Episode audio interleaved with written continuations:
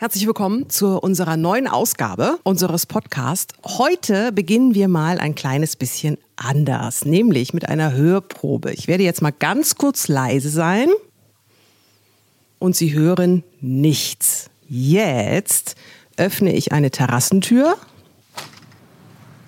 gehe nach draußen und Jetzt stehe ich auf einer wunderschönen Dachterrasse mitten in Berlin, Mitte, Wedding um genau zu sein. Vor mir sehe ich Eisenbahngleise und zwar sogar eins, zwei, drei, vier. Und deswegen sage ich jetzt nochmal, ich bin leise und wir hören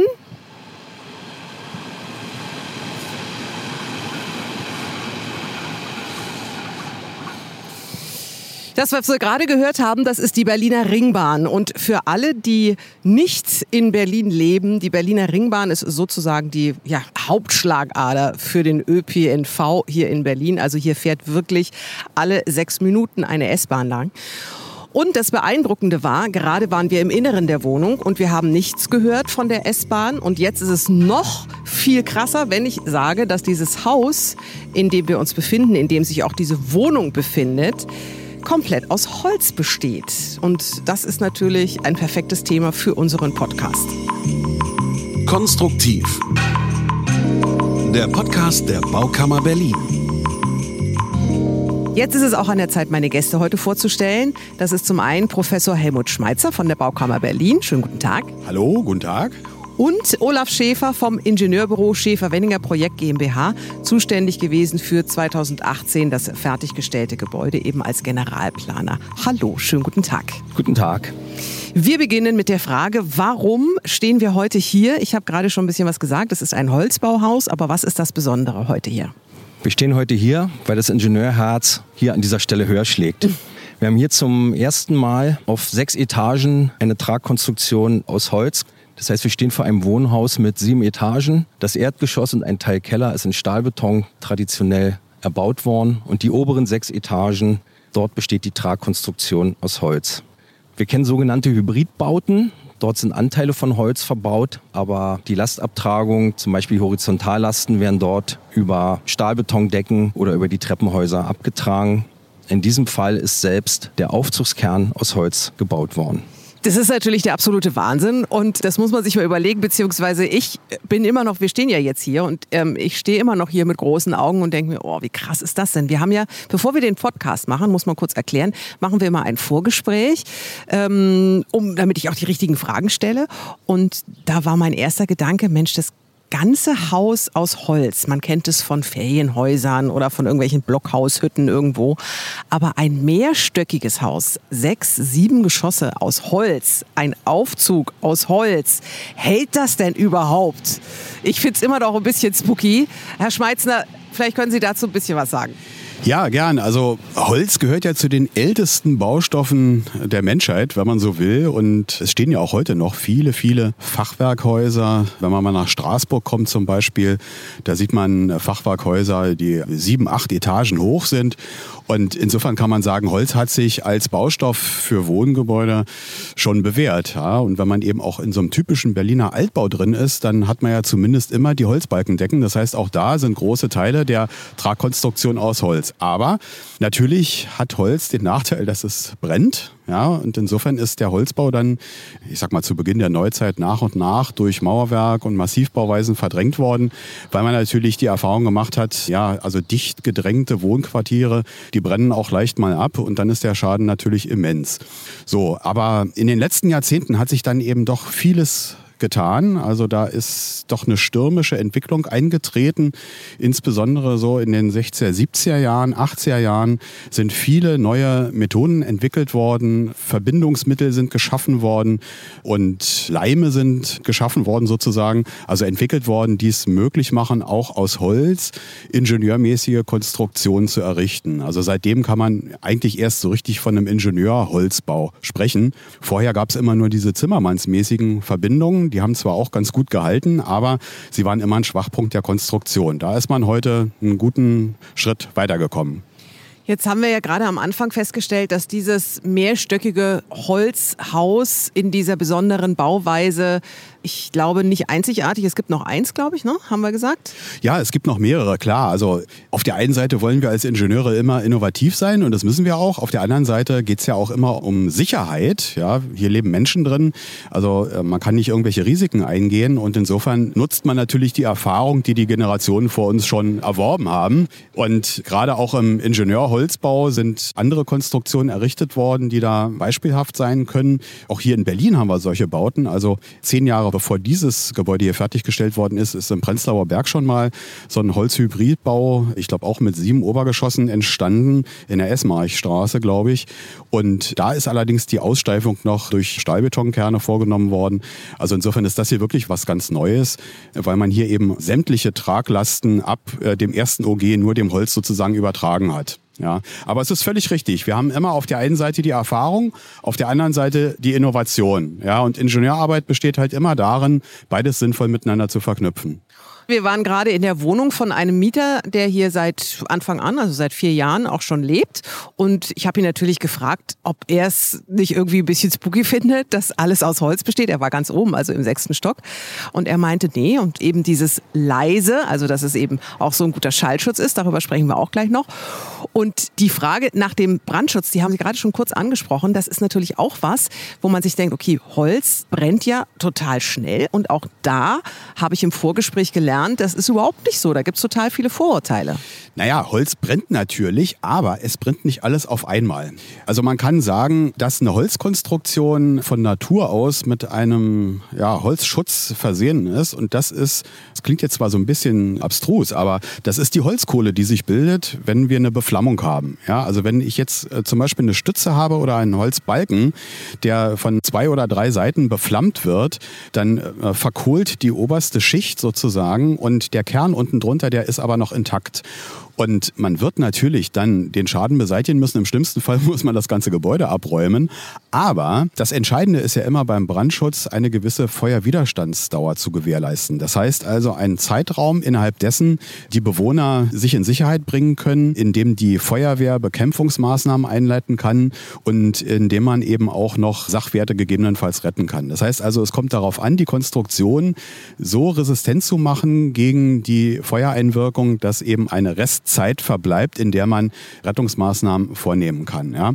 Und außerdem, bevor ein solcher Vollbrand entsteht, also da muss ein Brand schon ordentlich sich entwickeln können. Ja? Und im, ich sag mal, im Regelfall ist die Feuerwehr vorher da.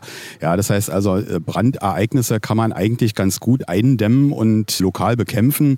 Erst wenn man sozusagen gar nichts tut, dann würde eine Konstruktion vollständig irgendwann versagen. Das haben wir aber eigentlich normalerweise in hochentwickelten Ländern selten. Ja, also Ausnahmen bestätigen die Regel. Also wir haben diesen Greenfield Tower da gesehen in London.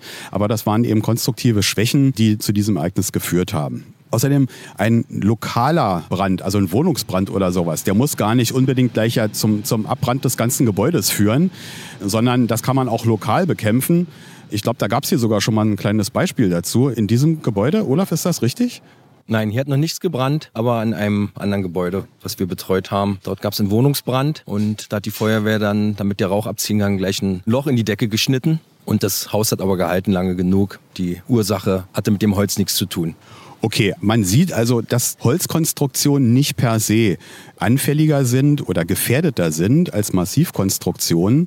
Man kann auch mit Bekleidungen viel erreichen und dann kommt ja noch hinzu, also wenn man jetzt den Baustoff Holz mit anderen Baustoffen vergleicht, also zum Beispiel mit dem Stahl, ja, da hat man ja ganz ähnliche Probleme. Also wenn jetzt sozusagen eine Stahlbaukonstruktion in Brand gerät, also der Stahl selber brennt natürlich nicht, aber alles ringsrum sind ja in der Regel Brandlasten, dann verliert Stahl schon bei einer Temperaturerhöhung um 500 Grad die Hälfte seiner Festigkeit und auch die Hälfte seiner Elastizität. Das heißt, es treten dann sehr große Verformungen auf. Die ganze Konstruktion geht dann sozusagen in die Knie. Ja, und insofern ist es manchmal sogar leichter, mit Holzkonstruktionen Feuerwiderstandsdauern von 30 oder 60 Minuten zu erreichen, als mit Stahlkonstruktionen. Sehr beeindruckend. Also sind auch so die klassischen Vorurteile, die man natürlich überhaupt nicht auf dem Schirm hat als Otto-Normalverbraucher mit dem Holz, dass es eigentlich gar nicht so schlecht ist.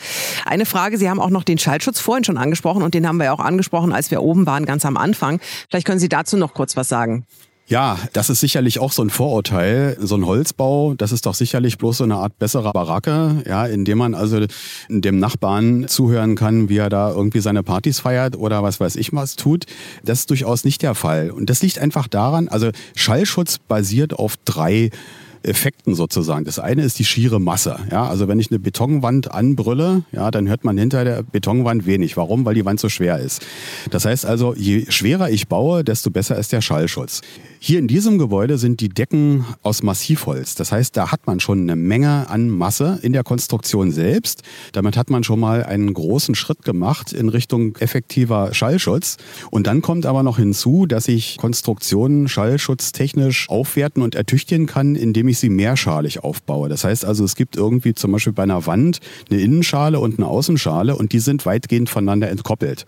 Und das bedeutet, dass der Schall nicht mehr so gut durch die Konstruktion hindurchtreten kann. Das das haben wir ja auch oben in der Wohnung gerade bemerkt. Da fährt die Bahn vorbei, drin hört man nichts. Ja, da ist der größte Schwachpunkt am ehesten noch das Fenster. Ja, und die Art der Fensterkonstruktion ist ja nur völlig unabhängig davon, ob ich jetzt sozusagen den Rest der Wand aus Mauerwerk oder aus Holzrahmenbauweise oder in welcher Form auch immer hergestellt habe. Ja, und was denn sozusagen den Trittschallschutz anbetrifft, naja, da hat man heute schwimmende Estriche oder so, die wird man sowieso verwenden, egal ob die Konstruktion aus Holz ist oder aus Mauerwerk oder aus Beton. Herr Schäfer, der Sprengekiez, wo wir jetzt hier gerade sind, das ist ja ein besonderer Kiez. Also auch die Nachbarschaft ist sehr besonders. Dementsprechend war der Auftrag, den Sie damals bekommen haben, auch sehr besonders. Vielleicht können Sie uns da noch ein paar Worte dazu sagen. Ja, wir befinden uns auf einer ehemaligen Restfläche. Das sind kleine Landstücken, die übrig bleiben in der Städtebauplanung. Und wenn man neue Infrastrukturen schafft, Neben uns ist die Ringbahntrasse, dahinter das Gewerbegebiet mit Schering und auf der anderen Seite haben wir direkt das Wohngebiet. Und dieses kleine Dreieck, ca. 120 Meter lang und 30 bis 50 Meter tief, das sollte nun bebaut werden. Wir haben das hinbekommen mit der Mischung aus Gewerbeeinheiten im Erdgeschoss Dort ist eine Demenz-WG, eine Obdachlosenhilfe und eine Integrationskita entstanden und in den oberen Bereichen mit einer modernen Wohnform, dem Clusterwohnen. Das heißt, die Schlafräume gehen zu der städteplanischen Wohnbauseite und zum Gewerbegebiet liegen Gemeinschaftsräume und untergeordnete Räume und so konnte hier der Schallschutz gewährleistet werden. Wer war denn damals der Auftraggeber? Auftraggeber ist die WBG am Ostseeplatz, eine tolle, innovative Wohnungsbaugenossenschaft, die ja auch in Kreuzberg und im Prenzlberg und hier jetzt Wohnraum geschaffen hat. Wir haben hier noch eine Durchmischung mit 30 Prozent Sozialwohnungen und einigen Wohngemeinschaften. Und wie waren die Vorgaben? Also was wollte die Genossenschaft haben? Da gab es doch bestimmt Richtlinien. Die Genossenschaft wollte allem vorweg, wie gesagt, diesen Wohnraum haben. Dann musste mit einem innovativen Baumaterial gearbeitet werden. So sind wir eigentlich zum Holz gekommen. Mhm. Das heißt, wir haben den klassischen Stein oder den klassischen Beton durch das Material Holz ersetzt und es sollte nachhaltig gebaut werden. Dazu vielleicht noch später etwas. Außerdem wurden im Vorfeld diese Wohngruppen gebildet. Man konnte sich hier bewerben. Dann gab es ein Partizipationsverfahren. Das heißt, die Bewohner konnten im Vorfeld schon mitbestimmen, mit wem sie auf einer Etage wohnen wollen dann wie die Oberflächen aussehen sollen, also Farben und in den Bädern und sie konnten die Gemeinschaftsküche aussuchen. Jetzt haben Sie das Nachhaltige gerade angesprochen. Lassen Sie uns ruhig dabei bleiben, weil die Lina Straße ist ein KfW-Effizienzhaus 40. Was bitte ist das? Ja, KfW steht für Kreditanstalt für Wiederaufbau, die gewisse Fördermittel für nachhaltiges Bauen herausgibt. Und ja, ich probiere das mal kurz zu erklären. Es gibt nach dem Gebäudeenergiegesetz, kurz GEG, e eine Verordnung, wie ein Gebäude, was man heutzutage neu baut, eben auszusehen hat. Das ist ein sogenanntes Referenzgebäude und da geht man davon aus, dass der Primärenergiefaktor, also die Energie, die zum Heizen und fürs Warmwasser dort reingesteckt werden muss, eben 100 Prozent beträgt. Und jetzt sagt man, okay, wenn du ein besseres Haus baust, was weniger Primärenergie braucht, dann bekommst du eine Förderung oder zinsgünstige Kredite. In diesem Fall haben wir ein Effizienzhaus 40. Das heißt, hier in der Lüner Straße wird weniger als 40 Prozent des Referenzhauses, des Standardhauses an Energie aufgewendet. In Zahlen, wir liegen hier rund bei 30 Cent auf den Quadratmeter für Heizkosten und Warmwasser. Jetzt könnte man ja sagen, naja, aber Holz, ich meine, das Holz muss ja irgendwo abgeholzt werden. Ist es denn auch wirklich nachhaltig? Wo kommt das denn her? Ja, das Holz kommt hier aus dem deutschsprachigen europäischen Raum, so nenne ich das mal. Und wir hatten mal so einen schönen Slogan rausgebracht. Dieses Haus ist in 19 Minuten nachgewachsen. Wir reden hier über 3700 Kubikmeter Holz und damit auch eine Einsparung von rund 3700 Tonnen CO2. Ansonsten gibt's hier noch eine Solarthermieanlage auf dem Dach, womit auch Warmwasser aufbereitet wird. Und wir haben eben besonders gute Dämmstoffe eingebaut, sodass wir hier ja, rundum ein sehr gutes energetisches Haus errichtet haben. Auf jeden Fall ein tolles Projekt, das sich jeder angucken kann, der natürlich in Berlin ist. Hat ja auch einen Preis bekommen, Herr Schmeitzner.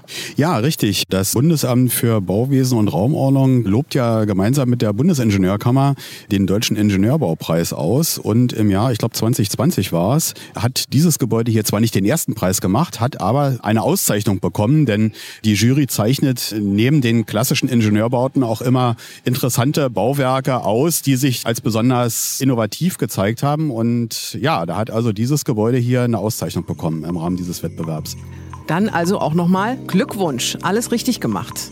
Dankeschön für das Gespräch. Alles Gute. Danke. Danke auch.